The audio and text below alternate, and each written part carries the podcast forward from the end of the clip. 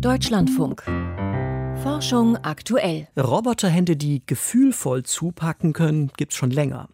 Aber der bionische Greifer, den Forscher aus Kalifornien jetzt im Fachmagazin Science Robotics vorstellen, der ist dennoch bemerkenswert. Der kann nämlich gefühlvoll und kräftig zupacken, je nachdem, was gerade angemessen ist. Wir fanden die Videos, die diese Roboterhand in Aktion zeigen, so beeindruckend, dass wir unseren Autoren Piotr Heller in die Spur geschickt haben, um herauszufinden, wie das Ding funktioniert. Hier sein Bericht. Es ist schon paradox. Roboter können mechanische Uhrwerke zusammenbauen. Sie können auch Chirurgen bei Operationen assistieren. Dinge, an denen die meisten Menschen scheitern würden. Aber es gibt so gut wie keinen Roboter, der so etwas Simples hinbekommt wie Äpfel zu pflücken. Maschinen sind echt gut darin, super präzise zu arbeiten. Aber sie können nicht viele Sinneseindrücke gleichzeitig verarbeiten und auf Kräfte reagieren. Wir packen einfach zu, spüren die Kräfte an unseren Fingern und wissen, jetzt habe ich einen guten Griff. Außerdem sind Roboterhände nicht so anschmiegsam wie unsere. Most robots don't have that compliance in their mechanical structures well. All diese Unterschiede, die Wilson Rotolo hier aufzählt, führen eben dazu, dass wir Äpfel pflücken können, ohne dass sie Druckstellen bekommen, und Roboter eher nicht.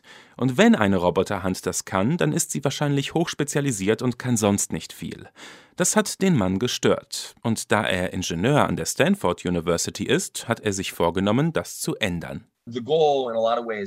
Wir wollten eine Roboterhand bauen, die stark und präzise zugleich ist. Seine Maschine hat vier Finger, je zwei gegenüber voneinander. Jeder Finger hat mehrere Glieder, so wie bei uns Menschen. Ein Video zeigt, was die Hand drauf hat. Erst hebt sie mit den Kuppen von zwei Fingern ein Ei hoch. Dann packt sie sich einen Basketball. Dann umgreift sie sanft eine Traube aus Weinbeeren, einen Apfel und dann hebt sie eine schwere Saftflasche an und wirbelt sie herum. Das Geheimnis ist die Oberfläche der Fingerglieder. Sie hat eine ähnliche Struktur wie die Füße eines Geckos, was für Halt sorgt. Entscheidend ist aber der Teil, der die Geckohaut mit dem Skelett der Roboterhand verbindet. Behind that is another layer Dahinter verbirgt sich eine Schicht aus diagonalen Streben. Die bestehen aus einem Kunststoff, sind flexibel. Wenn sie etwas berühren, dann verbiegen sie sich auf ganz bestimmte Art und Weise. Die einzelne Strebe bildet dann eine S-Form. Das ist die Magie hinter dem System. Denn diese Streben sind exakt so entworfen, dass die Kräfte der Finger überall gleichmäßig verteilt sind. Nur dank diesem Detail kann die Hand gleichzeitig sanft und sicher zugreifen. Natürlich ist die gesamte Maschine für den Laien beeindruckend. Wow, eine mechanische Hand.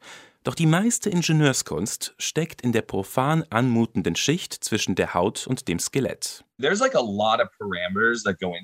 Da mussten wir viele Parameter bestimmen. Wie lange sollen die Streben sein? Wie dick? Welchen Winkel sollen sie haben? Ich musste auch hunderte dieser Streben produzieren und ausprobieren. Das war echt nervig.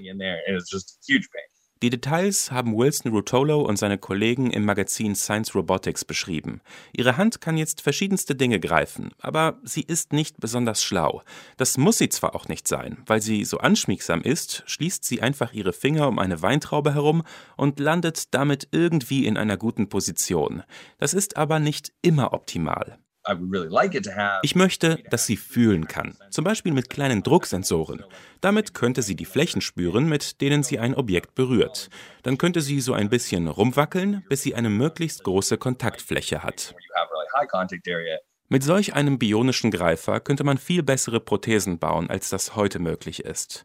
Man könnte ihn in Fabriken Hand in Hand mit Menschen arbeiten lassen oder ihn einfach zum Äpfelpflücken abkommandieren.